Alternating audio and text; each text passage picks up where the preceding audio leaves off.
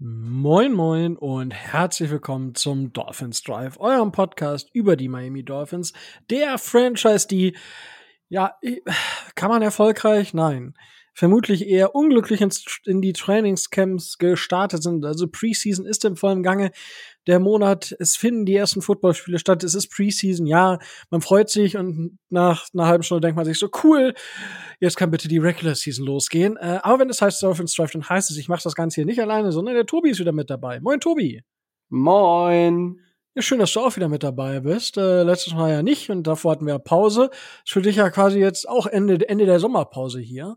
Ich hoffe, du hast die Sommerpause ja, gut genutzt. Äh, ja, also ich hatte, äh, ich hatte ja schon einen Gastauftritt bei den Trash Talk Patriots vor, boah, ich weiß gar nicht, zwei oder drei Wochen. Äh, war dazwischen dann äh, anderweitig beschäftigt. Äh, es wird Zeit, dass wieder losgeht. Sehe ich, sehe ich ähnlich. Und die Dolphins haben ja schon losgelegt. Und kurz, was euch diese Folge erwartet. Wir sprechen so allgemein über die Trainingscamps, über das, was in den Trainingscamps passiert ist.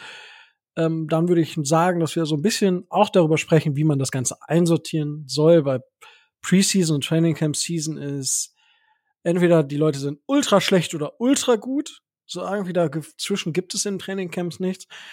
Ähm, darauf werden wir vermutlich kurz eingehen und dann über ein paar Gerüchte rund um die Miami Dolphins und äh, reden. Und dann gehen wir äh, noch kurz, wir hatten das ja, mich und ich hatten das ja kurz irgendwie angesprochen. Und wir haben uns überlegt, wir machen das jetzt auch hier. Die Kollegen von Downset Talk, also äh, Kollege Kröger und Franke, haben ja die AFCs schon analysiert. Und Tobi hat sich ein paar Sachen rausgeschrieben und wir werden dann kurz darüber sprechen, was äh, Tobi denn so oder uns so aufgefallen ist beim Downset Talk und wie wir das sehen, ob wir dem äh, zustimmen, ob wir dem nicht zustimmen, ob wir da was ergänzen möchten. Und ja, ihr könnt uns gerne Feedback dazu geben, wenn ihr sagt, jo, finden wir cool ähm, oder nicht. Ich habe ja schon gehört, dass bei der Footballerei sind die Dolphins nicht so gut weggekommen. Ich überlege dort noch eine, eine Reaction zu machen. Ich meine, wir haben genug Zeit jetzt in der Preseason, da kann man sowas mal easy peasy auch ein bisschen nach hinten schieben. Wenn ihr darauf Bock habt, äh, sagt einfach Bescheid. Vielleicht können wir das auch als Live-Format mal machen. Schauen wir mal, dann sehen wir schon. Wir freuen uns, wir freuen uns. Äh, genau. Also, viele Sachen sind äh, quasi on the way und genau, damit würde ich sagen, starten wir einfach in die Folge rein. Und Tobi, ich glaube, wir starten einfach mit dem, mit der größten Geschichte, die leider ja, uns widerfahren ist. Und zwar war es die erste oder war es die zweite Trainingseinheit, ich weiß es schon gar nicht mehr. Auf jeden Fall musste Jalen Ramsey, unser Star-Cornerback, neben unserem anderen Star-Cornerback, mit einem Wagen das Trainingsgelände verlassen. Und ja, die Gewissheit kam dann am nächsten Tage und zwar Jalen Ramsey fällt aus. Tobi, was hat er, wie lange fällt er aus? Äh, das ist, also das, der erste Teil der Frage ist relativ einfach, der zweite Teil ist relativ schwierig. Ähm, Diagnose war, nachdem sie erst ihn untersucht hatten, dann haben sie ein äh, äh, MRT gemacht und äh, dabei ist dann rausgekommen, dass er sich seinen Meniskus äh, schwer verletzt hat. Ähm, sie haben sich dann im Anschluss ähm, dazu entschieden, ähm, direkt dann äh, eine, äh, eine Operation mit ihm durchzuführen. Die war äh, am letzten Freitag und ähm, der Ausfall, was so die Ärzte sagen oder das, was man so erwartet, ist äh, wahrscheinlich, dass er erst im Dezember wieder spielt. Äh, er hat was anderes gesagt, aber er muss auch was anderes sagen. Er sagt, komm, ist egal, die Diagnose und die, die Ausfallzeit unterbiete ich locker. Ich stehe im, äh, ich stehe im November wieder auf dem Platz. Das sagt er. Aber was vielleicht das Positive äh, ist, bei der OP ist jetzt nichts, äh, nichts anderes gefunden worden. Es ist wirklich nur ähm, die Meniskus-OP gewesen und äh, die OP ist gut gelaufen. Er ist in Krücken auch schon wieder ähm, auf dem Trainingsplatz und äh, gibt sich voll und ganz einer Mentorrolle hin, was ich sehr beeindruckend finde. Ja, darüber können wir ja gleich noch sprechen. So, das wollte ich sagen. Und die Geschichte ist ja, hm, ja, der fällt jetzt aus. Und wir haben uns alle so ein bisschen irritiert angeschaut, als wir in der zweiten Runde Cam Smith gedraftet haben. Ich finde den Spieler immer noch, also ich fand ihn damals schon richtig cool. Und jetzt ist es natürlich, äh, hat Chris Gear quasi alles richtig gemacht. Ne? Prevented, preventive Maintenance sozusagen. Also vorher schon mal äh, dafür gesorgt, falls was passiert, haben wir was und jetzt haben wir, stehen wir zumindest nicht mehr so ganz so blank da, würde ich behaupten. Und wir haben natürlich Eli Apple unter Vertrag genommen, was mich so ein bisschen hat schmunzeln lassen. Und es ging ja auch durch die ganzen Medien, ob Tariq denn das überhaupt so gut findet, weil die beiden hatten sich auch schon so ein bisschen. Aber wenn wir jetzt sagen, äh, Jalen Ramsey war der Dreh- und oder einer der wichtigen Cornerstones für diese Defense und ich denke, das können wir einfach mal so behaupten. Was bedeutet das? Also, die, die Frage ist ja, bis wann er wiederkommt. Und ich glaube, dass die, die schlechteste Timeline war Anfang Dezember, oder? Das ist so die, die schlechteste Timeline, die man hat. Aber aus den letzten Jahren ist es, äh, bin ich da etwas vorsichtig, weil gerade unsere sehr teuren Neuzugänge äh, haben ja mit ihren Verletzungen, äh, ist ja jetzt der dritte richtig dicke, äh, dick äh, mit einem großen Vertrag ausgestattete Spieler, der vor der Saison quasi schon ausfällt. Das hatten wir ja bei Byron Jones und äh, bei ähm, Will Fuller äh, auch da hat man ja auch gesagt, ja, hm, mal gucken. Also ich bin da vorsichtig geworden. Lass ihn im Dezember wieder auf dem Platz stehen, da bin ich zufrieden. Ja, ich bin, weil die Geschichte ist ja dann, okay, was, oh, ja, die Dolphins und äh, wie sind wir denn bis dahin überhaupt? So. Und ich bin das mal durchgegangen. Wir spielen bei den Chargers, bei den Patriots, wir spielen zu Hause gegen die Broncos, bei den Bills, zu Hause gegen die Giants, gegen die Panthers, dann müssen wir zu den Eagles, spielen zu Hause gegen die Patriots, spielen bei den Chiefs, bei Week, zu Hause gegen die Raiders und dann zu den Jets. Das sind die Spiele, die wir bis dahin haben. Und ich muss ehrlich gestehen, wenn wir, das sind bis zu den Jets, sind es dann elf Spiele. Wenn wir bei diesen elf Spielen dann nicht mehr als sechs Niederlagen haben, also sechs, fünf, also fünf, sechs im Prinzip stehen, dann können wir auch noch mal so einen Run hinlegen, weil wir spielen dann Anfang Dezember bei den Commanders in Washington, zu Hause gegen die Titans, zu Hause gegen die Jets, zu Hause gegen die Cowboys, bei den Ravens und zu Hause gegen die Bills. Das kann man alles gewinnen. Ja, vielleicht gehen wir damit ein oder zwei Niederlagen raus. Aber insgesamt ist das auf jeden Fall, wenn äh, Ramsey zurückkommt und uns noch besser macht, sollten wir, sollte das jetzt nicht den großen Einfluss haben. Natürlich gegen die Chiefs und gegen die Eagles tut es natürlich besonders viel, weil wir da so einen Spieler der Klasse wie Jalen Ramsey natürlich zu 100% gebraucht hätten. Natürlich bei den Bills und bei den Chargers tut es genauso weh. Es sind vier Spiele, wo uns das wirklich, wo ich sage, dass es effektiv tut uns das weh. Broncos muss man sehen, Patriots halte ich nicht für so offensiv, auch wenn sie jetzt einen wirklichen Offensive Coordinator haben, die finde ich so stark. Giants, ja. Und dann sind es noch die Raiders und die Jets. So. Und ja, man kann sagen, das tut überall weh, weil auch die Raiders nicht zu unterschätzen sind, auch die Jets natürlich mit Aaron Rodgers da vielleicht noch eine andere Nummer mitzureden haben oder mitreden wollen. Schwierig das Ganze, aber insgesamt bricht uns das noch nicht den Nacken als oder nicht so das Genick, als würde die ganze Saison ausfallen. Und ich denke, dass wir mit diesem Team und gerade mit der Offense, und wir müssen ja auch da mit der Offense, die eingespielt ist, ja, Tour, der das erste Mal in seiner Karriere denselben Koordinator hat für mehr als ein Jahr. All diese Sachen, die positiv darauf einwirken, dass wir mit der Offense die Spiele angehen und die Defense uns halt nicht daran hindert, Spiele zu gewinnen. Was ja letzte Saison hatten wir einfach einen Durchhänger mit unserer Defense. Ich glaube, dass das dieses Jahr nicht passieren wird. Und dementsprechend sehe ich das deutlich positiver, also bitte deutlich relaxter, auch wenn es quasi der Spieler unserer Defense ist, wenn man das so beschreiben möchte. Aber ich gehe davon aus, dass ein Vic Fangio damit umgehen kann. Und dadurch, dass wir immer noch gut aufgestellt sind auf Cornerback. Ich würde immer noch sagen, dass wir sehr, also sehr gut aufgestellt sind sogar mit Cam Smith, mit Kader Kahoo, mit Xavier Howard, der jetzt vielleicht wieder komplett fit ist. Also das ist für mich halt so ein Thema, wo ich mit sage, Eli Apple. Eli Apple, nicht vergessen, ja. an, an, apple a day keeps the I don't know away, ja. äh, schauen wir mal, schauen wir mal. Und dann, du hast es schon gesagt, Tobi, der auch als Mentor tätig ist. Was macht er denn? Ähm, also, wie gesagt, er, er muss zwar noch auf Krücken gehen, aber er ist schon wieder auf dem, äh, auf dem Trainingsplatz. Das Training geht ja weiter und ähm, er macht sich besonders, das habe ich in, bei einigen Beatwritern gelesen, er macht sich besonders um äh, Cam Smith verdient und äh, coacht den so ein bisschen, zeigt ihm so ein paar Tricks ähm, und hilft ihm so ein bisschen. Ähm, und schon alleine durch seine, durch seine Anwesenheit ähm, soll er wohl die anderen besser machen. Glauben wir das?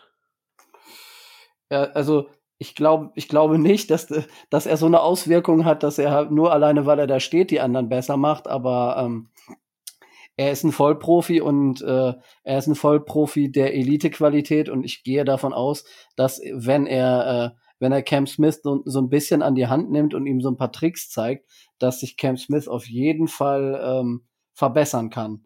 Ähm, erstes Jahr Cornerbacks, äh, Rookies in der Liga ist ja immer so ein, äh, ist ja immer so ein, so ein Fall, aber ähm, es kann auf jeden Fall, es schadet nicht und wird auf jeden Fall äh, hilfreich sein, denke ich. Wenn er, äh, wenn er jetzt neben Vic Fangio noch einen zweiten äh, sehr gut, äh, sehr gut dafür, äh, sehr gut dafür veranlagten Mentor hat. Das ist auf jeden Fall das, was sich jeder, äh, was sich jeder Trainer wünschen kann. Okay, wird er auch nur Igbenogany besser machen können?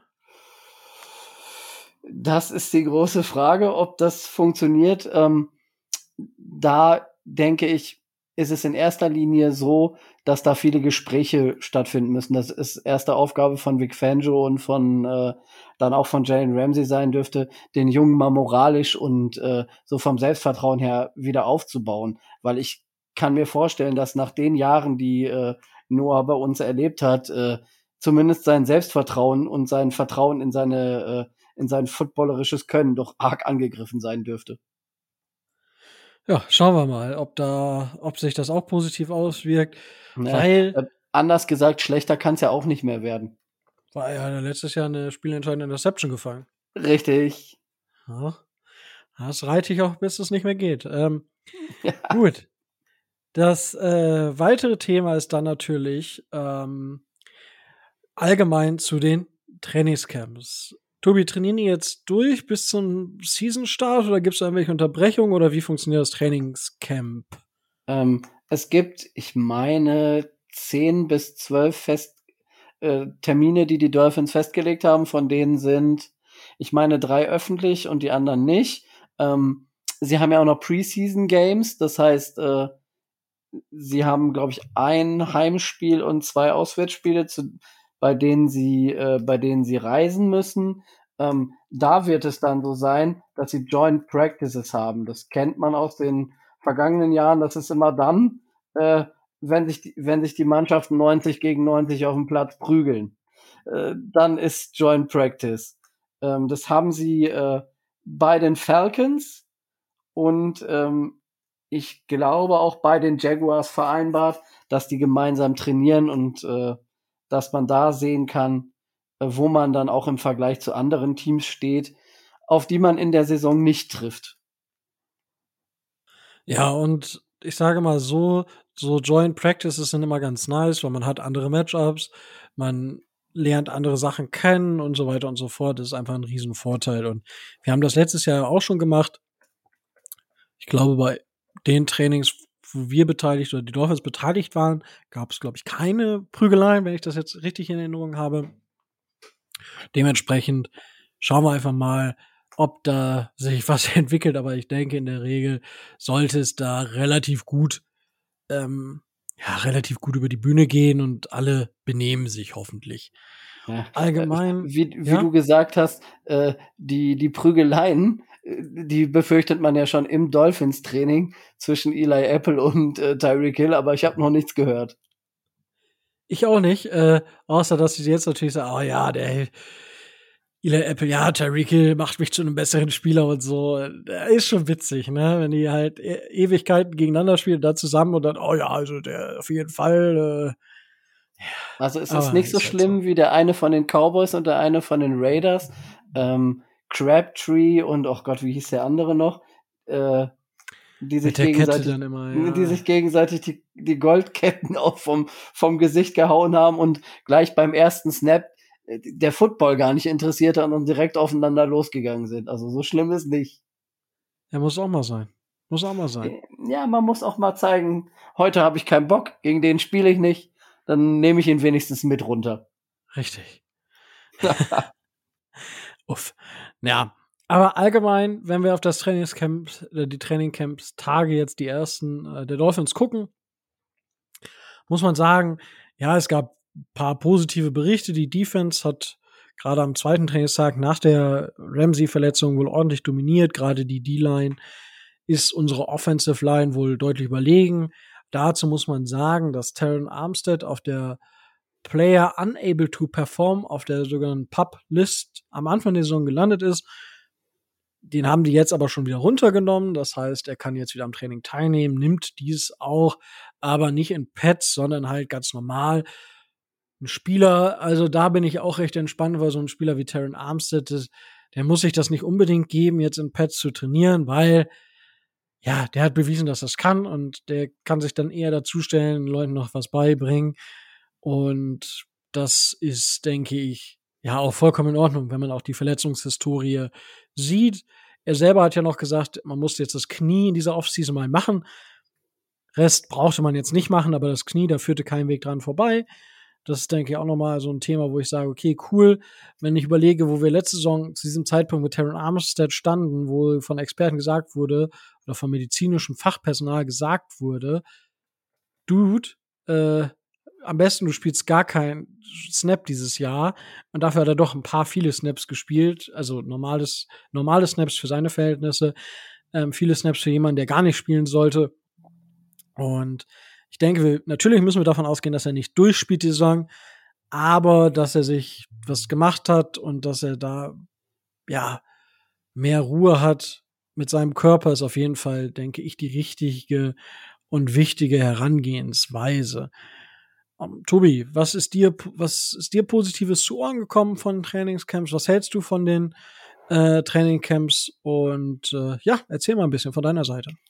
Also generell muss man ja von den Trainingscamps hm, nicht alles glauben, was da steht, weil schlechte Dinge werden sie kaum werden sie kaum berichten, sondern es ist immer alles toll, es ist immer alles super. Also von daher sollte man das mit Vorsicht genießen, aber ähm, was man so zwischen den Zeilen lesen kann, es entwickelt sich was. Gerade auch in der, in der Defense, ähm, da scheint es äh, von Tag eins an diesen Fangio-Faktor äh, zu geben, der sich auch wirklich niederschlägt. Ähm, Gerade auch was die Person von zum Beispiel Bradley Chubb ähm, ähm, angeht. Der scheint wohl im Trainingscamp jetzt sehr zu überzeugen. Ähm, gut, es ist auch seine, seine erste Saisonvorbereitung bei den Dolphins. Er kennt Vic Fangio aus seiner Zeit äh, bei den Broncos. Da konnte er schon glänzen und wenn er das in Miami zeigen kann, es macht äh, schon Mut. Was, ähm, was weiter Mut macht, ist die Personalie äh, David Long Jr., unser neuer Linebacker, den wir von den Titans geholt haben. Ähm, der scheint wohl von Tag eins an deutlich zu machen, ähm, dass er ein deutliches Upgrade auf der Linebacker-Position ist gegenüber ähm, zum Beispiel einem Elandon Roberts oder so. Da haben wir, ähm, und das sehen auch viele Experten so, ähm, einen echt guten, äh, echt guten und auch für seinen, äh, für seinen Vertrag recht günstigen Schnapper gemacht und der kann ähm, in der Defense, so wie Fanjo sie darstellt, offensichtlich eine sehr gute und sehr positive Rolle spielen. Ähm, auf die Secondary bist du eben schon mal kurz eingegangen. Wir haben äh, Cam Smith erwähnt. Der hat einige sehr gute äh, Plays, zeigt die auch. Und was äh, mich positiv stimmt, ist die Tatsache, Kader Kuhu macht da weiter, wo er letztes Jahr aufgehört hat. Also ähm, da haben wir tatsächlich einen Diamanten äh, gefunden und ähm, der hat gerade auch was so ähm, was so unsere Wide Receiver angeht, die ja nur nicht gerade die schlechtesten der Liga sind, durchaus einige Momente gehabt, wo er da ähm, sehr stark äh, gespielt hat und äh, da auch überzeugen konnte. Wenn er das in die Saison rettet, ähm, wie du sagst, vielleicht merken wir es gar nicht so so stark, dass äh, Jalen Ramsey fehlt. Ja, ich denke sowieso, also ich, wir, wir sind ja in einem Fenster und dieses Fenster bespielen wir mit der Defense und der Offense und unsere Offense sollte halt der tonangebende Teil sein, so wie letztes Jahr auch. Und da sehe ich keinen Grund, warum sie es nicht sein sollten. Auch hier denke ich, dass Mike McDaniel sich weiterentwickeln wird und er sollte sich ja auch weiterentwickeln, Second Year Head Coach und er wirkt auch wie jemand, der sich dann weiterentwickeln will. Also das so schätze ich ihn aus tausenden Kilometern Entfernung ein. Natürlich ist es alles sehr positiv, weil ich bin Fan der Miami Dolphins. Aber so wirkt er auch auf mich als Typ, so wie er seine Pressers gibt und so weiter und so fort. Ähm, Trainingscamp, du hast es schon gesagt, man muss immer so ein bisschen vorsichtig sein, weil irgendwie äh, wer gibt's 200 MVPs während der, der Trainingcamp-Saison und ja, schwierig. Hm, äh, insgesamt denke ich, dass die Dolphins da auf einem richtigen Weg sind und das wird auch so dargestellt und ich ja, viel kann ich da so gar nicht mehr zu sagen, weil das ist alles recht positiv. Jalen Ramsey trügt dieses ganze Bild, trübt, nicht trügt, sondern trübt dieses ganze Bild leider ein bisschen. Ich denke aber, dass wir sehen werden, dass es auch ohne Jalen Ramsey gut funktionieren kann. Und das ist einfach nur vielleicht der, das am Ende so, dass das, ähm, der, der fünfte Edelstein in, in der vom Infinity War von Thanos seinem Handschuh hätte ich fast gesagt. Jetzt fällt mir der Name davon nicht ein. Aber äh, alle wissen, was ich meine. Und dann äh, macht Vic Fangio einen Schnipp und zerstört gegnerische Quarterbacks. Wäre das schön. Schauen wir mal, ob das wirklich so kommen wird. Aber insgesamt bin ich positiv gestimmt. Ich freue mich auf die ersten Preseason-Spiele der Dolphins, weil ah, das ist ja auch was, was ich mir diese Saison vorgenommen habe, mehr einzelne Snaps zu analysieren und nicht. Ich habe ja letztes Jahr so ein bisschen versucht, ganze Drives zu analysieren. Dies Jahr will ich so ein bisschen tiefer auf einzelne Plays reingehen. Ich freue mich tatsächlich auf die Defense Plays der Dolphins, weil Tour hat es auch schon gesagt. Vic Fangio schafft es, dass vor dem Snap irgendwie alles gleich aussieht alles sieht gleich aus. Und was er auch gemerkt hat, es gibt viel mehr Kommunikation auf dem Platz. Aber es sieht alles gleich aus für ihn. So, und das ist ein gutes Zeichen, wenn er sagt, wenn das vorher nicht der Fall war. Und Tour hat ja auch gelernt in der Zeit, wo er jetzt in der Liga ist. Es ist ja jetzt nicht so, dass er ein Rookie ist, er kommt jetzt auch in sein viertes Jahr. Dementsprechend, also für mich da auch eine positive Entwicklung auf der Defense. Wir haben gute Defense-Spieler, wir haben da sehr gute Spieler auf jeder Position irgendwo. Und da muss man schauen, wie, wie das Ganze klickt in der Saison. Aber bisher bin ich positiv gestimmt. Wieso sollte ich es auch nicht sein? Die Dolphins haben vieles richtig gemacht. Einzig und allein Verletzungen sind so ein großes Fragezeichen auf vielen Positionen. Das ist so ein Thema, aber das ist nichts Neues, würde ich behaupten. Ansonsten, Tobi, irgendwelche sonstigen Trainingcamp-Infos von den Dolphins oder vielleicht auch irgendwas, was dich in der Liga überrascht hat? Ähm, klar, die ähm, Verletzung von, ähm, von, oh Gott, hoffentlich verwechsel ich ihn jetzt nicht. Ich meine, dem, dem Bengals Quarterback, der Joe fällt ja, genau, der fällt ja jetzt ein paar, paar Wochen erstmal aus. Da weiß man noch nicht, wie sich das Ganze, äh, wie sich das Ganze so entwickelt. Den Saisonstart wird er höchstwahrscheinlich verpassen. Da ist man sich aber noch nicht so ganz sicher und äh, dann wird man sehen. Das äh, war so eine negative Baustelle, die, die mir aufgefallen ist. Und äh, das Schicksal von äh, Tim Patrick ist äh, etwas, äh, was mich sehr traurig gemacht hat. Ich hatte den irgendwann mal vor ein paar Jahren in meinem äh, in meinem Fantasy-Team und äh, der der junge Mann hat ja nun mit äh, diversesten Verletzungen durch seine Karriere ähm, zu kämpfen gehabt. Für den ist die Saison ähm, vorbei, bevor sie überhaupt äh, angefangen hat. Und ähm, auch dieses Jahr wird er sein Potenzial, was er in dem einen oder anderen Jahr mal angedeutet hat, äh, nicht zeigen können. Und es ist einfach, äh, es ist schon ein bisschen tragisch, was da mit äh, Tim Patrick so passiert. Das ist schon, das ist mir negativ aufgefallen. Ja, vor allem, weil er ja letzte Saison auch verletzt war. Also das ist halt. Ich habe ihn, glaube ich, auf einer in einer Liga noch wieder, muss ihn jetzt auf IA setzen, auf einer Dynasty-Liga. Super ärgerlich, super tragisch einfach für den Spieler. Und Burrow, ja, er wird, glaube ich, kein, kein Saisonspiel verpassen, aber er wird jetzt, muss erst mal ein paar Wochen aussetzen, wird aber zu Saisonstart vermutlich wieder fit sein. Und dementsprechend, ähm, ja, ist immer schade. Es sind auch noch ein, zwei andere Spieler, die die Saison beendet ist, bevor sie angefangen hat. Besonders ärgerlich ist das natürlich für Spieler, die die so, so undrafted Creation sind oder Spieler, die quasi so, wir nennen es ja immer Roster Borderliner, die halt wirklich so auf der Kante stehen und die schon nicht so viel verdienen im NFL-Verhältnis und die dann natürlich, wenn die sich jetzt Kreuzbandriss zuziehen, die keine Kohle bekommen, weil keine Garantien und die sich dann noch selber um ihre Regeneration kümmern müssen. Und das ist natürlich dann immer so der Worst Case für einige Spieler. Und da, das ist natürlich dann auch nochmal ein bisschen tragischer, als wenn sich so Starspieler verletzen. Wenn sich Starspieler verletzen, ist das immer ein Aufschrei, weil natürlich das für alle einen Impact hat sozusagen, weil wenn sich jetzt Patrick Mahomes jetzt das Kreuzband reißen würde, das wäre halt für alle tragisch, für die Chiefs am tragischsten, weil die Saison wahrscheinlich abgehakt ist.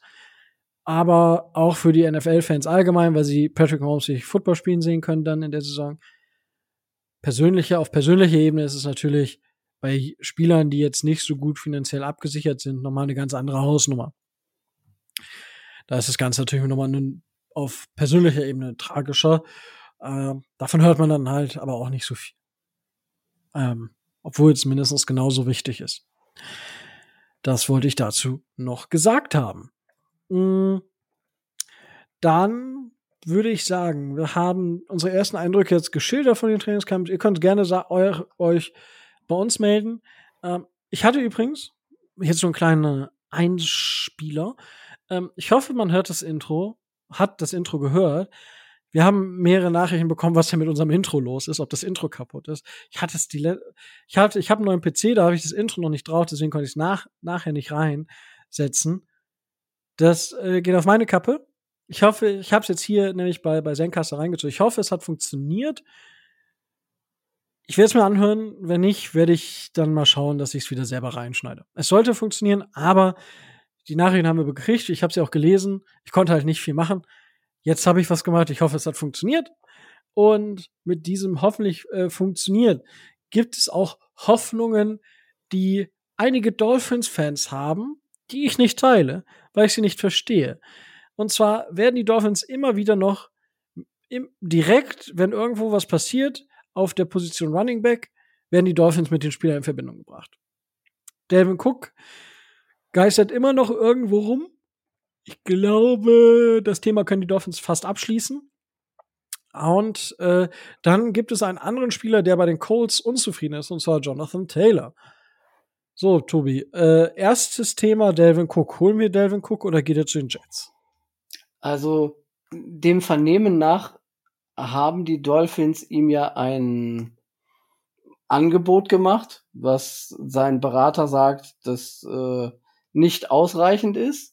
Deswegen hat er sich woanders umgeguckt. Er war jetzt bei den Jets. Dem Vernehmen nach war er auch bei den Patriots oder soll noch zu den Patriots. Ähm, ich denke nicht, dass wir ihn holen. Wir, oh, wir würden ihn nur holen, wenn er ein hoffnungsloser Romantiker ist, der unbedingt mal in, äh, in seinem Hometown spielen äh, möchte. Da er ein Businessman ist, äh, da ich ihn nicht so einschätze, dass er für die Dolphins freiwillig auf Millionen von Dollar verzichtet, ähm, glaube ich nicht, dass wir ihn holen, schon allein aus der Perspektive. Davon mal abgesehen, dass wir ja ähm, im Running Back Room äh, nicht gerade äh, leere Stühle vor, äh, vor, vorfinden, wenn wir uns die Dolphins angucken. Ja, das, das verstehe ich tatsächlich auch einfach nicht. Also, es ist ja nicht so, dass die Dolphins nicht einen, vorher schon einen Room hätten, der okay war. Die Dolphins haben aber in Runde 3 noch einen Running Back gedraftet. So, was wollt ihr denn noch? Und dann kamen ja die Gerüchte, dass Jonathan Taylor unzufrieden ist und jetzt ist der, ist der auf diese Liste gesetzt worden jetzt oder nicht? Ich habe das jetzt, ich habe das jetzt nicht so ganz im Kopf. Aber ähm, da gab es ja auch mit der Rückenverletzung, die er angeblich hat, und er hat gesagt, er hat keine Rückenverletzung. Ähm, das, was Jim Ursay sagt, ist nicht das, was Jonathan Taylor sagt. Also da muss man, äh, da muss man immer vorsichtig sein. Da scheint es schwer, äh, schwer zu kriseln bei den, äh, bei den Coles. Und äh, naja, ich weiß es nicht so genau, was da jetzt stimmt und was da nicht stimmt. Ist ein bisschen schwierig zu, äh, bisschen schwierig zu sehen. Aber ebenso wenig sehe ich den bei, ähm, bei den Dolphins. Richtig, richtig wild einfach. Also, naja. ähm, äh, vor allem die Frage ist ja auch, die ich mir gestellt habe, die konnte ich mir so gar nicht direkt beantworten. Was, was würdest du für einen Spieler von, vom Format von Jonathan Taylor bezahlen, Tobi? Also an Trade Value. Das ist, das ist die, äh, das ist die nächste große, äh, die nächste große Frage. Also ich meine, äh, ist 2020er Zweitrunden-Pick und ähm, ich würde den Dolphins raten, nicht mehr als einen äh, als einen Day, Tag 3 Pick äh, da in die Waagschale zu schmeißen, was für Jonathan Taylor natürlich aus Sicht der Colts hoffnungslos zu wenig ist. Also ähm, das, was die Colts haben wollen, ist nicht das, was ich bezahlen würde. Ja, sehe ich ähnlich. Also, weil ich, die 49ers haben ja einen Second, Third, Fourth und Fifth Round Pick bezahlt. Für Christian McCaffrey. Christian McCaffrey ist aber so ein Phänomen, ist er der beste Running Back der Liga, also in meinen Augen, weil er einfach nicht nur als Running Back unheimlich viel mitbringt, sondern eben auch im Receiving Game. Und das macht Jonathan Taylor halt überhaupt nicht. Das hat er im College nicht gemacht, weil Wisconsin damals überhaupt nicht den Ball quasi geworfen, also die haben natürlich den Ball geworfen, aber viel, viel weniger, als das jetzt in Zukunft der Fall sein wird. Ja. Und selbst da hat er wenig im, im Passing-Game gemacht. So, das ist ein purer Runner, vollkommen okay. Es ist aber auch kein Derrick Henry, muss man auch sagen. Und mit unserer O-Line, äh, dann fällt es mir schon schwer, ne? Und die Leute dann, oh ja, ein Second-Round-Pick und Ogbar oder Wilson. Und ich denke mir so, wow, wow, wow, Leute, bleiben wir auf dem Boden. Christian McCaffrey hat einen Second, Third, Fourth und Fifth gekostet. Da würde ich erstmal einen Second und einen Fourth für abziehen. Alleine schon, weil mir das, weil es kein Passing Game gibt. Ich kann mit Jonathan Taylor nicht so viel Gefahr in dem Scheme von Mike McDaniel entwickeln, wie ich es mit dem Christian McCaffrey könnte. Und das hat Shanahan ja gezeigt, wie, wie effektiv man McCaffrey einsetzen kann. Das ist ja einfach phänomenal. Und dann muss, dann ist ja nicht nur das, ich muss Jonathan Taylor ja auch noch einen langfristigen Vertrag geben. Da will er dann wahrscheinlich auch 12 Millionen oder so pro Jahr. Was bei uns nicht funktioniert, allein schon nicht funktionieren würde, aber selbst Ben müsste ich dafür eigentlich schon wieder was abziehen, weil ich muss ihm ja erstmal diesen Vertrag dann noch geben. Und dann sind wir halt bei, bei einem, bei einem, wenn wir so sagen, Third und Fifth, dann basteln wir da einen Fourth-Round-Pick draus, so ungefähr. Und das mag jetzt vielleicht super hart klingen, aber aus Sicht der Dolphins will ich nicht mehr ausgeben. Oh, und der Markt, ich meine, die Running Backs, es ist scheiße, weil wenn du halt ein Third oder Fourth oder Fifth Round Pick bist oder later sogar noch und performst für drei, vier Jahre und dann keinen guten Anschlussvertrag gibst, du hast nicht so viel verdient, dass es reichen würde. Und gerade als Running Back hast du natürlich auch nochmal eine etwas stärkere Belastung als jetzt als Wide Receiver, als Quarterback und so weiter und so fort. Es ist eine gelackmeierte Position aktuell. Das muss man so sagen. Aber deswegen können die Dolphins sich sagen, okay, wir geben euch, was ihr wollt. Scheißegal, Hauptsache wir kriegen einen Top Running Back. Ich meine, ich würde es lieben, wenn Jonathan Taylor bei uns spielen würde, ja. Würde ich mir zwei Taylor-Trikots auf einmal kaufen. Aber ähm, das ist ja das ist, das ist leider nicht wert. So, und wir können uns das auch nicht leisten. Vom, vom Money Value her. Dementsprechend finde ich das immer so ein bisschen wild und auch komisch, dass die Dolphins direkt, wenn da irgendwas ist, irgendwie mit in Verbindung gebracht werden. Vor allem, es gibt ja noch so viele Lo äh, Runningbacks da draußen. Alleine Ezekiel Elliott wäre auch noch zu haben, wenn man denn wollen würde. Aber ich sehe das gar nicht, dass die Dolphins unbedingt noch einen großen Runningback verpflichten sollten, müssen, weil unsere Ressourcen sowieso schon so eng bemessen sind und dazu auch noch Running Back einfach, wir haben Running Backs. So, so würde ich das von meiner Seite aus sagen. Ist äh, schwierig, aber ja, muss ich auch in den sauren Apfel beißen. Gibt halt nicht noch einen Badger für die Dolphins, leider Gottes. Müssen wir uns mit denen begnügen, die wir sowieso schon haben. Ja. Ähm, möchtest du da noch was hinzufügen? Mm, nein, ich denke, dazu ist alles gesagt. Hervorragend. Gut. Wollen wir dann, ähm, du hast gesagt, du hast die Notiz gemacht und hast gerade noch, also wir haben jetzt, Mittwoch haben wir, ne? Den zweiten. Ähm, nur für euch zur Einsortierung. Äh, letzte Woche, Donnerstag, gab es die AFC East Folge von Downset Talk. Die findet ihr auch in den Show Notes. Und weil Wieso findet ihr den schon aus? Weil wir natürlich jetzt darüber reden, ein bisschen zumindest, und dementsprechend findet ihr die Folge von Downside Talk logischerweise in den Show Notes, weil wir können ja nicht einfach über Sachen reden und die dann nicht verlinken. Das geht natürlich nicht. So, Tobi, du hast gesagt, du hast dir ähm, Sachen rausgeschrieben. Ja, ich habe mir die knapp 20 Minuten, ich meine, es wären knapp 20 Minuten gewesen, die äh, die Herren Kröger und Franke darüber gesprochen haben, äh, angehört und habe mir dann äh, so meine Quick Reactions äh, dazu in einem separaten, in einer separaten Datei nebenbei aufgeschrieben. Hervorragend. Was, ähm, was Sie auf jeden Fall so sehen, das hat vor allen Dingen der, äh, der Christoph, der Christoph Kröger gesagt, ähm, was wir sicherlich unterstützen können, durch den Jalen Ramsey Trade haben die Dolphins nochmal deutlich gemacht, dass sie sich in einem Fenster für einen tiefen Playoff Run sehen ähm, und dass das Fenster offen ist. Ähm, auch hier natürlich war wieder ähm, die Situation rund um Tua Thema und ähm, Christoph Kröger hat gesagt, aus seiner Sicht, ähm, wenn Tua fit bleibt und wenn er dir, äh, wenn er dir eine gewisse Anzahl an Spielen gibt, ähm, dann ist Miami zumindestens im, im Kreis der, äh, der erweiterten äh, Titelcontender. Und äh, wenn das alles so, wenn das alles so funktioniert und wenn Tua wirklich fit bleibt, dann, äh, dann sehe ich das auch so. Weil ähm, er geht jetzt in sein viertes Jahr. Wir haben zwar die Year Option schon gezogen, aber ähm, die hochdotierten Quarterback-Verträge der letzten Wochen und Monate äh, hat natürlich auch Tua gesehen. Und äh, wenn er denn einen solchen haben möchte, muss er A gesund bleiben und B sportlich zeigen, dass Miami ihm das auch zahlen könnte in der Theorie. Ähm, derzeit sehe ich das noch nicht mal so, dass sie ihm selbst in der Theorie so einen fetten äh, Vertrag anbieten könnten, so wie ähm, zum Beispiel Justin Herbert ihn, äh, ihn kürzlich bekommen hat.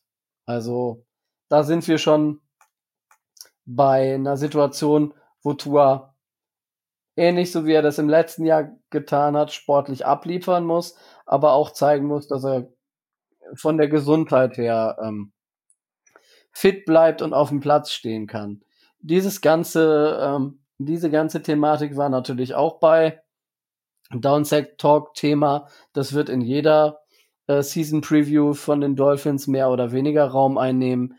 Dass er jetzt Jiu-Jitsu macht, dass er Judo gemacht hat, dass er mit einem neuen Helm spielt, dass er das Abrollen gelernt hat, um eben ähm, zu verhindern, dass, äh, dass da noch eine weitere Concussion auf ihn zukommt oder ähm, um eben zu verhindern, dass er mit dem Kopf häufiger mal wieder äh, so auf den Boden schlägt, dass er eine Concussion bekommt so wie ihm das letztes Jahr äh, passiert ist.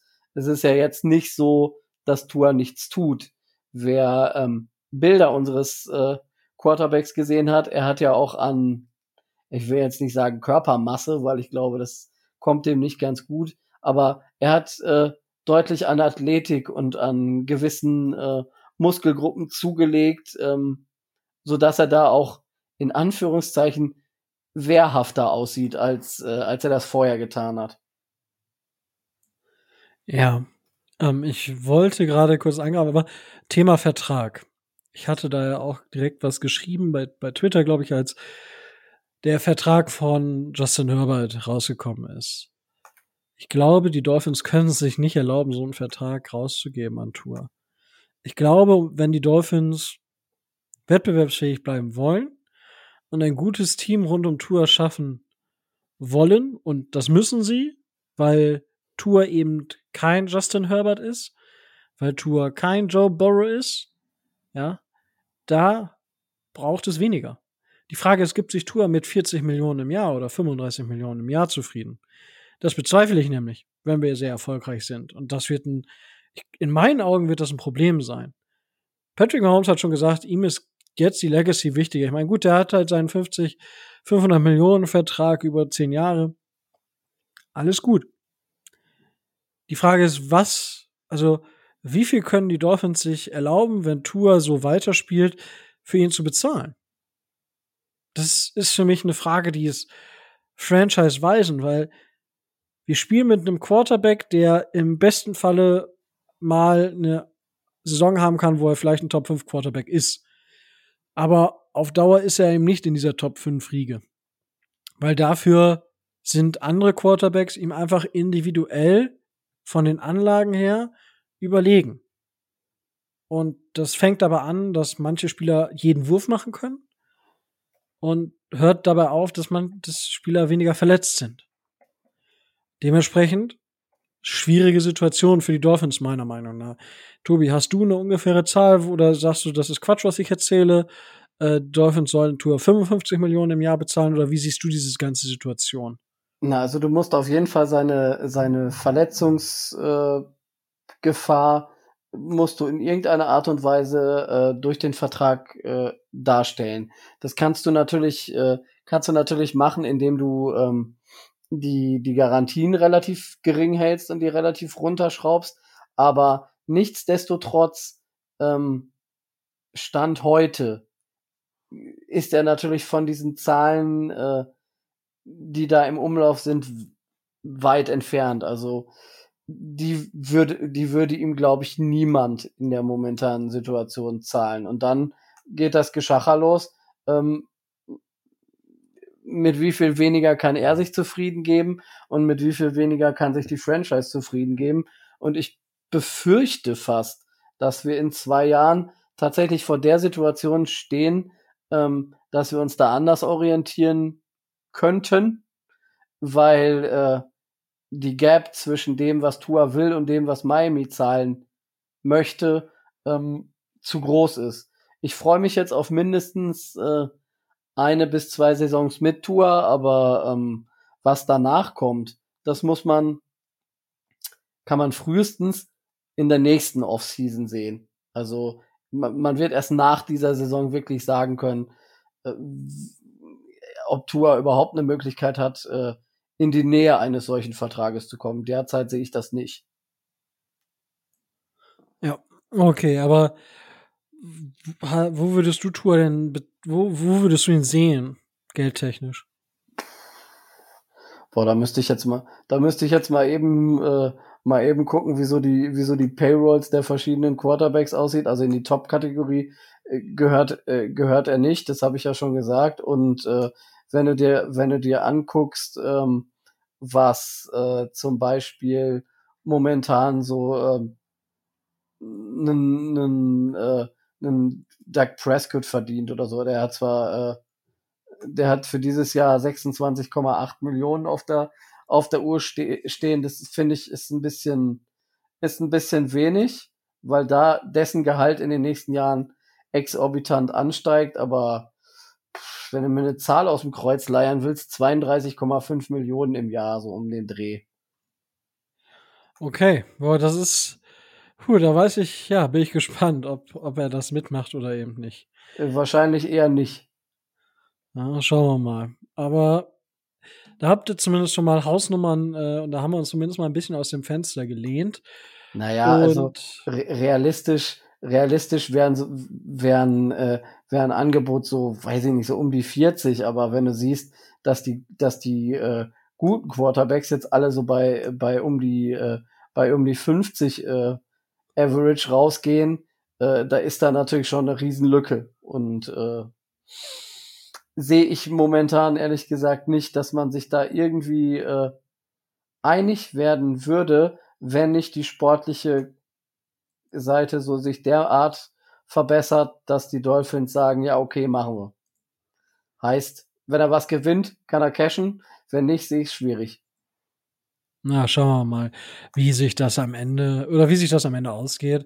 Aber ja. das ist zumindest schon mal so ein Gefühl. Gut, ähm, dann haben wir das Thema und ja, die Jiu-Jitsu-Geschichte und dass er mit dem neuen Helm spielt und er fühlt sich auch deutlich wohler, das hat er schon gesagt. Mike McDaniel hat ja auch wieder so in seiner typischen Art und Weise, könnte man fast sagen, meinte so, ja, einmal ist Tour so zurückgestolpert und dann hat er einfach eine Rückwärtsrolle gemacht und ist wieder auf den Beinen gelandet. Das war sehr beeindruckend. Von wegen Jiu-Jitsu-Training und so. Und ja, ich denke, das hilft auf jeden Fall.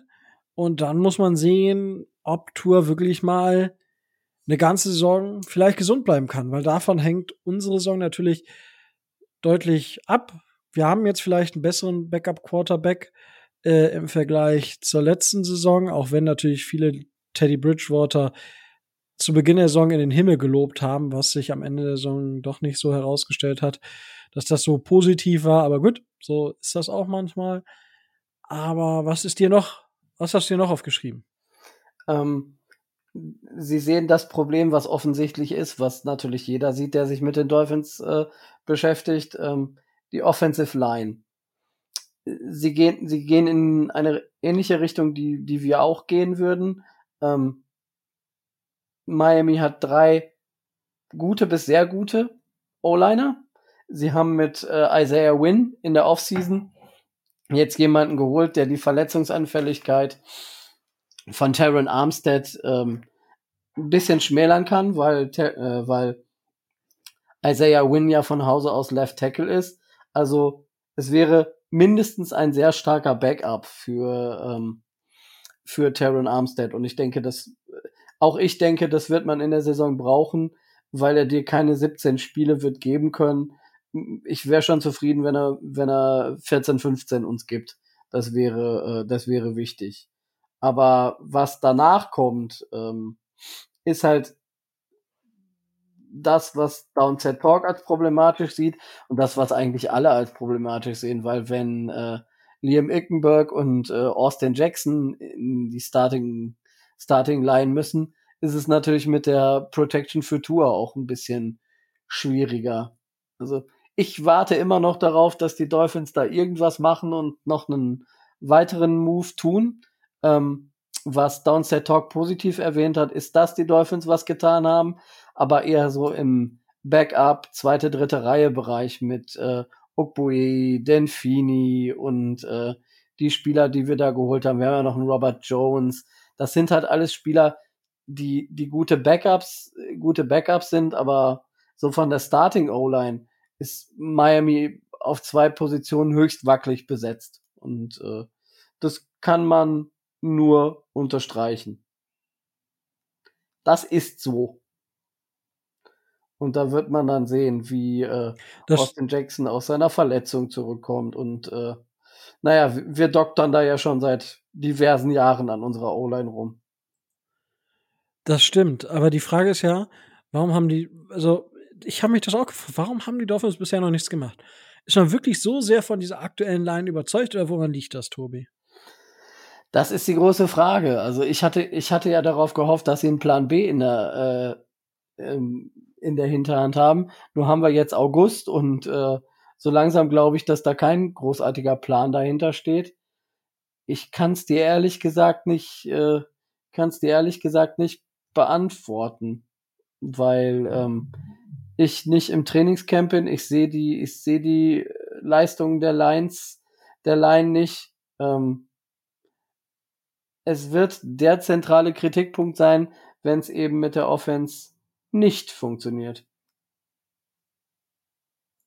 Ja gut, dann ist sowieso ähm, riesengroßes Problem, wenn ähm, wenn das in die Hose geht, gerade gerade wegen sowas. Aber ja, also bisher es gäbe ja auch noch O-Line auf dem Markt. Oder wartet man jetzt nur auf, ich sag mal, Mitte August? Also, ich verstehe es nicht, weil eigentlich so für mich persönlich ist es halt schon wichtig, dass sie sich so ein bisschen zumindest einspielen, dass man nicht zwei Wochen oder eine Woche vor Saisonstart sagt, okay, nö, dann holen wir jetzt noch mal einen O-Liner. So, das ergibt überhaupt keinen Sinn. Für, für mich zumindest. Oder bin ich ja. da falsch gewickelt? Nein, nein, also ich, ich verstehe auch nicht so ganz, äh, wo da, wo da jetzt noch irgendwo was, äh, was äh, großartig äh, her, äh, herkommen sollte, weil äh, die, äh, die Klasse der, äh, der O-Liner, gerade was so jetzt auch die Free Agency oder sowas angeht, die den Dolphins da wirklich weiterhelfen könnte, auch selbst in der Theorie, ist ja äh, sehr, sehr, sehr klein. Ich meine, äh, Jesse Davis macht lieber äh, seine Probetrainings, Gott sei Dank, bei anderen Teams, aber äh, naja, das, was, das, was man hat, ist ein, äh, ist ein Dalton Reisner, der, äh, der nun aber auch nicht günstig wird und äh, in erster Linie Guard ist, was mit äh, Taylor LeWan ist, ob der überhaupt wieder spielen kann. Ich meine, der ist 32, kommt aus einer riesigen Verletzung zurück, ist eigentlich eher Left Tackle als Left Guard.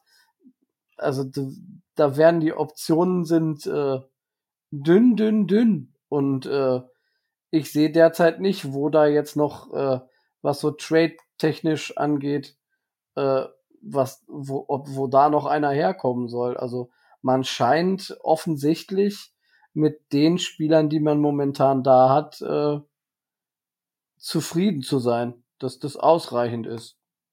Sehe ich ein bisschen anders, aber gut, das habe ich auch schon vor einem Jahr anders gesehen. Das ist wohl so. Und ähm, ich weiß nicht, was. So, und entweder gibt man Dalton Reisner so einen günstigen Einjahresvertrag, so einen Prove-It-Deal, oder man sagt halt, wir, wir binden dich für drei, vier Jahre als Left Guard, und dann kriegt er halt seine acht oder seine sechs, sieben, acht Millionen. Dafür so. wirst du ihn wahrscheinlich nicht bekommen, weil äh, er weiß, dass er der beste verfügbare O-Liner ist. Das wissen alle anderen auch. Und äh, sobald er der Erste im Trainingscamp zu Boden geht, steigt natürlich auch der äh, Preis für äh, Dalton Reisner relativ stark an. Also der wird für wahrscheinlich sechs, sieben Millionen für ein Jahr nicht mal nicht kommen wollen, schätze ich. Ja, gut, aber dafür, da muss man auch einfach klipp und klar sagen, auf was für einem Niveau sieht er sich denn? Weil er ist nicht schlecht, aber er ist auch kein Top Guard. Also er ist halt nicht auf dieser, für mich persönlich, auf dieser Ebene mit einem Frank Ragnow, mit einem Ryan Jensen von den Buccaneers, Ben Powers von den Broncos. Da ist er für mich nicht. So, das ist halt diese 12, 13 Millionen Schiene. Die Frage ist halt, ist er zum Beispiel besser als Ethan Potchich, ähm, Connor Williams, Connor McGovern? Ist er besser?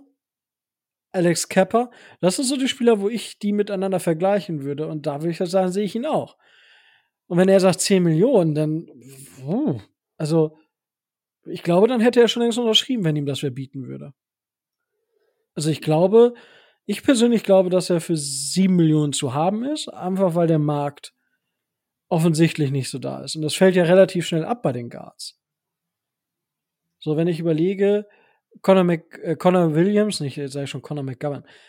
Conor McGovern und Conor Williams sind 24 und Nummer 25 nach Average Salary, 7,5 und 7 Millionen. Und dann fällt es aber auch schon relativ schnell ab. Ja. Patrick äh, McCary von den Ravens ist mit 5,15 Millionen schon auf Platz 30. So, na, Dan Freeney ist auf Nummer 39 mit seinen 3,25 Millionen. Nur um euch da mal mit ein paar Zahlen beschmissen zu haben, damit ihr so ein Gefühl auch dafür kriegt, was Spieler denn so, so kosten können. Also ich sehe nicht, dass er so teuer. Ich weiß, dass er das vielleicht haben will. Ich Deswegen persönlich sehe ihn aber nicht so Deswegen teuer. wartet er ja auch. Ne? Ja, aber wer, ja, aber wer bietet ihm das denn? Also, wer bietet ihm das, wenn er es jetzt nicht schon getan hat? Naja, derjenige, der äh, in Zugzwang gerät. Ja, aber, boah, also da weiß ich nicht, ob das wirklich so eine, so eine geschickte Situation ist oder ob ich dann nicht sage, okay, ähm, ich guck mich, guck mich weiter um und überlege dann, ob ich nicht einen, einen Taylor LeVaughn mir hole für, und den auf Guard schiebe wegen seinen Verletzungen. Einen, einen Eric Fischer, ob ich den nicht reinschiebe, weil er da weniger machen muss.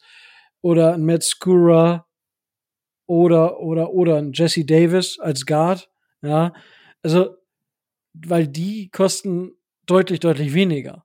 So, die Frage ist ja, wie viel mehr kann er verlangen?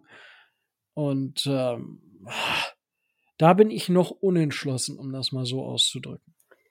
Ja, und ich gucke es, ich gucke es mir mit Spannung an und äh, gucke dann für, für wie viel er wo unterschreibt. Ja, es wird auf jeden Fall, wird auf jeden Fall interessant. Das wird es auf jeden Fall werden. Was? Okay, dann haben wir die Sachen auf jeden Fall schon mal abgeschlossen. Was hast du noch auf deiner Liste stehen zu Downset Talk?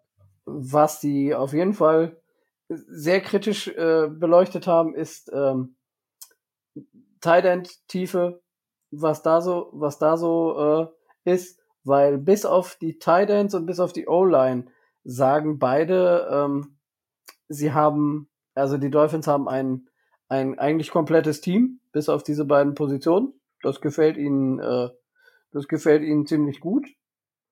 Aber sie sind sich halt nicht so sicher, was äh, Eric Sorbert, ähm, Durham Smythe und äh, die anderen Vertreter auf der Thailand-Position bei den bei den Dolphins zu machen. Sie haben dann immer äh, dann auf Gesicki rumgeritten, dass wir ihm den Franchise-Tag gegeben haben und so weiter und so weiter.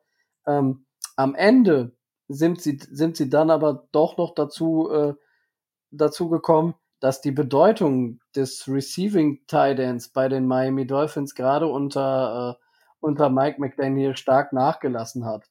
Das sieht man ja schon alleine aufgrund der Tatsache, dass ähm, Mike Gesicki im letzten Jahr, ich glaube, 300, unter 350 Receiving Yards hatte und äh, dafür musste ihm dann keinen Franchise Tag geben diese 350 Yards werden die anderen Ends, die wir momentan im Roster haben, ähm, auch hinbekommen. Deren primäre Aufgabe ja in erster Linie erstmal das Blocken ist, um als zusätzlicher Blocker dann in der, äh, in der Line zu stehen, um die Protection für Tour noch ein bisschen nach oben zu schrauben. Das sehe ich also äh, ähnlich. Wir brauchen nicht diesen splashy, äh, diesen splashy Titan, der weiß Gott wie viel verdient oder wie viel haben möchte und wie viele Catches und keine Ahnung was haben möchte.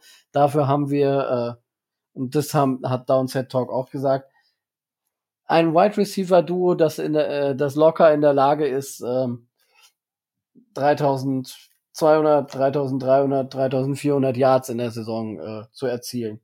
Die Möglichkeiten haben wir. Was Downset Talk da kritisch angemerkt hat, ist die äh, Receiver-Tiefe. Es gibt zwar einen Cedric Wilson, es gibt zwar Robbie Chosen, es gibt zwar Braxton Berrios, aber äh, ich denke, da sind wir uns alle einig, wenn Hill oder Waddle runtergehen und verletzt sind, dann haben wir ein Problem. Und zwar ein großes Problem. Wir sind in der ersten Reihe da äh, elitemäßig aufgestellt und äh, gerade ein Cedric Wilson muss in seiner zweiten Saison bei den Miami Dolphins zeigen, dass er das Geld, was er bei uns verdient, auch nur im Ansatz wert ist. Also ähm, es kann nicht mehr so weitergehen, dass, äh, dass er der bestbezahlte äh, Returner der Liga ist, weil dafür haben wir jetzt Braxton Berrios geholt. Also von Cedric Wilson muss in dieser Saison wesentlich mehr kommen. Ja, wobei ich das gar nicht so kritisch sehe, weil, na klar, wenn einer der beiden runtergeht, dann bist du eingeschränkter. Klar, das ist alles richtig. Aber so ist es halt. So, du kannst halt nicht zehn Wide Receiver unter Vertrag nehmen, die halt in dieser Kategorie unterwegs sind. Das funktioniert einfach nicht. Also, ich fand, also ja, man kann das anmerken, vollkommen richtig. Frage ist, was hättest du dagegen machen sollen?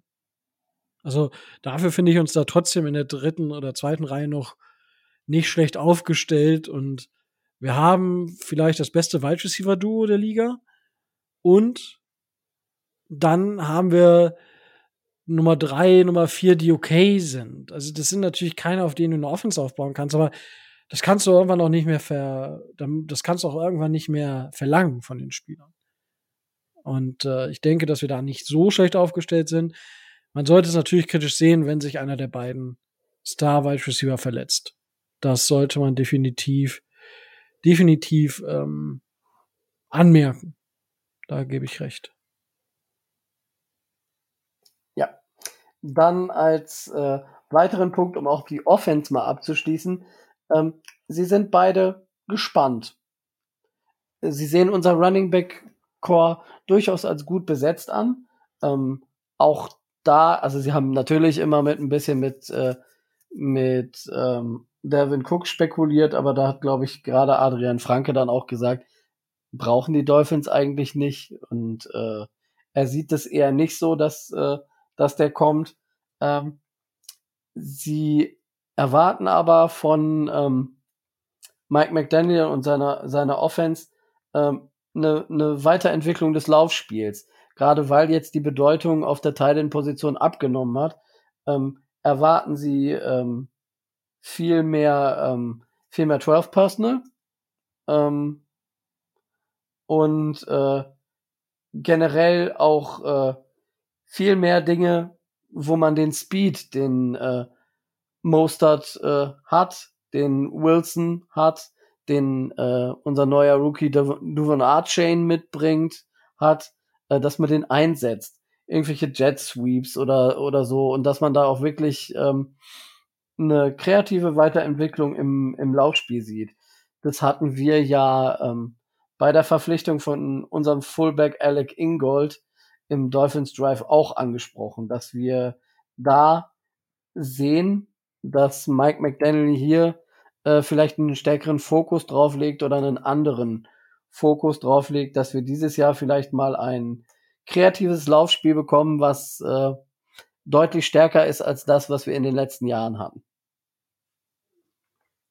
Genau, ja, da bin ich äh, auch gespannt, äh, wie, wie das laufen wird, aber guter äh, Wortwitz.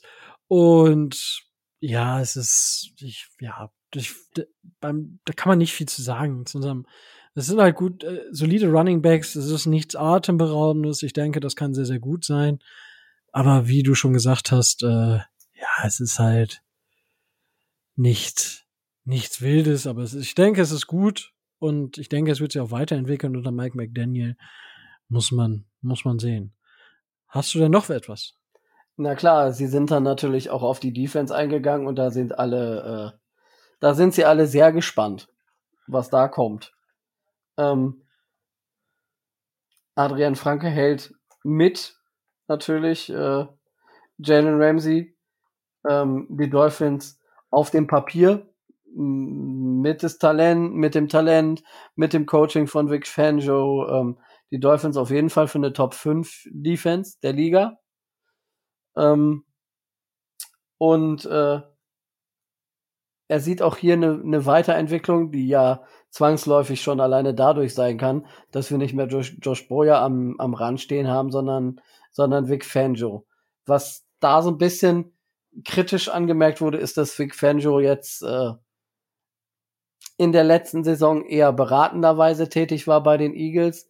Ähm, was positiv gesehen wurde, ist aber, dass viele defensive Schemata die in der äh, NFL momentan unterwegs sind, auf das Fanjo, auf dem Fanjo-System aufbauen. Also, dass der ein absoluter Experte und ein absoluter Fachmann ist, der durchaus auch Spieler entwickeln und besser machen kann. Das sehen sie beide.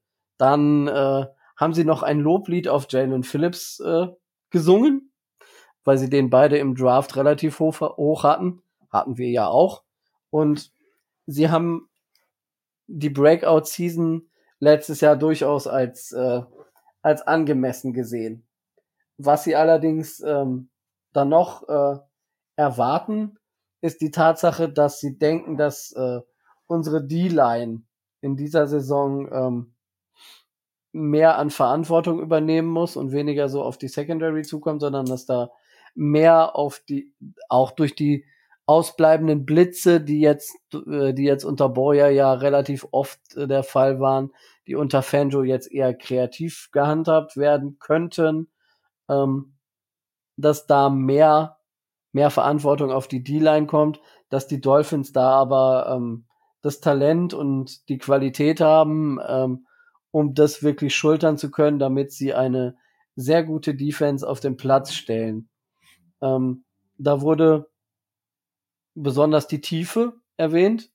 Und die ist ja bei den Dolphins tatsächlich auch gegeben. Schon alleine, wenn man auf Edge sieht, äh, dass wir mit einem Emmanuel Ogba als dritten Edge Defender äh, agieren können, dass ein Christian Wilkins auch äh, notfalls auf Edge gezogen werden könnte, ähm, dass wir ähm, auf Defensive Tackle mit äh, eben Wilkins, Davis und äh, Sieler, da haben sie nochmal erwähnt, dass sie den für maßlos unterschätzt halten. Das ist ja tatsächlich dann so. Der hat so viel Wert für unsere Defense, das äh, glaubt man manchmal gar nicht. Aber dass sie da gucken und auch sehr, sehr, sehr gespannt sind, wie sich das Ganze dann unter Vic Fangio entwickeln wird. Und dass sie damit rechnen, dass ähm, gerade Bradley Chubb auch nochmal einen Schritt nach vorne macht. Da fiel dann wieder der Name deines Lieblings Jadavian Clowney. In dem Zusammenhang.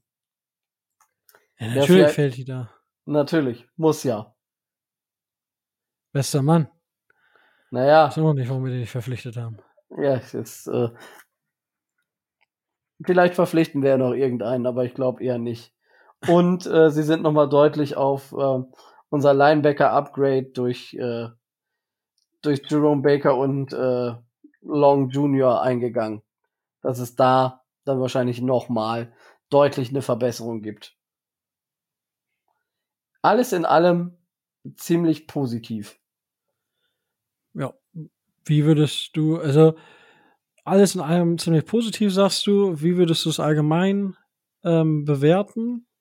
Also ähm, an vielen Stellen recht oder fair. Auf jeden Fall fair. Also sie haben sich da ähm, sie haben sich da schon mit auseinandergesetzt und haben sich das Ganze angeguckt und haben die ganze Nummer nicht nur an Tour aufgehängt, sondern das ging schon mehr in die Breite. Das sieht man alleine daran, dass, äh, dass das Zeit äh, in Anspruch genommen hat.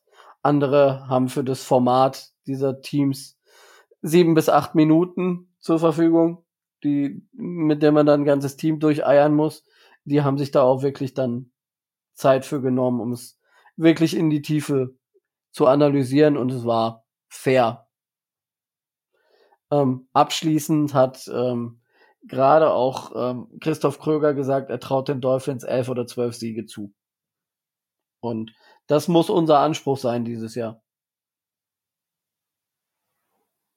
Das denke ich doch auch. Also da sollten wir auf jeden Fall, also zumindest zweistellige Sieganzahl sollte, sollte möglich sein. Da sprechen wir dann kurz vor Saisonbeginn bestimmt noch mal drüber. Aber insgesamt fand ich die Analyse auch sehr, sehr allumfassend und auch, man ist auf viele Spieler eingegangen. Das fand ich auch sehr positiv, dass man halt nicht nur sagt, hier ein, zwei, drei Starspieler nennt und dann war's das, sondern man ist wirklich, hat viele Spieler genannt zumindest auch und ist da so mehr oder weniger dann auch halt an den, auf den dritten, vierten Wide Receiver gegangen, auf den vierten, fünften Edge-Spieler, Linebacker und so weiter und so fort. Fand ich sehr, sehr gut und kann man sich definitiv, definitiv antun. Hervorragend. Cool. Gibt es noch was, was du, was du loswerden möchtest?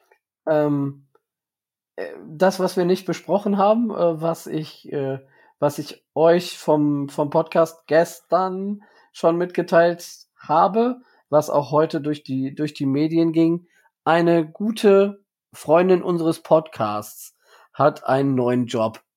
Die äh, Tiziana wird zusammen mit dem Kutsche und äh, dem dritten, einem dritten jungen Mann, dessen Namen ich jetzt gerade vergessen habe, ähm, für das RTL-Radio zuständig sein in Bezug auf Football. Das hat mich sehr gefreut. Ich habe ihr auch schon in eurem und in meinem Namen gratuliert und äh, Da wird es sicherlich in dieser Saison den, die ein oder andere, äh, den ein oder anderen Berührungspunkt äh, geben. Freut mich sehr für sie, gerade weil sie ja auch in den letzten Jahren immer wieder bei uns und beim Fanclub Mock Draft dabei war und äh, das verfolgt man dann ja doppelt gerne. Des Weiteren soll ich allen Hörern vom Dolphins Drive schöne Grüße von Roman Motzkus bestellen, den habe ich am Wochenende getroffen. Das war sehr interessant. Ähm, vor allen Dingen, er hat so ein bisschen was erzählt und es war interessant, äh, so zwischen den Zeilen zu lesen und äh, es war interessant zu hören, was er nicht gesagt hat. Das mal ganz wertfrei. Ja, da sprechen wir dann vielleicht auch mal genauer drüber bei, einem, bei einer ruhigen Minute. Und dann, ja, finde ich aber cool. Und ja, freut mich ja super für Tiziana. Ähm, hat sich definitiv verdient, dort jetzt zumindest mit, im ersten Schritt mit dem Boot zu sein. Und dann schauen wir, was dann noch von kommt. Wunderbar. Dann würde ich sagen, war auf jeden Fall wieder eine nice Sache. Ähm, etwas kürzer heute. Haben wir doch geschafft, Tobi. Ähm, ja, ich habe mich zusammengerissen. Ah, ist gut. Äh, wir haben noch eine längere Season vor uns, dementsprechend langsam anfangen und stark aufhören, ja. Damit wir den Super Bowl auch gewinnen können. Und ja, wenn ihr uns unterstützen wollt, dann folgt uns einfach überall da, wo es Podcasts gibt, äh, kommentiert.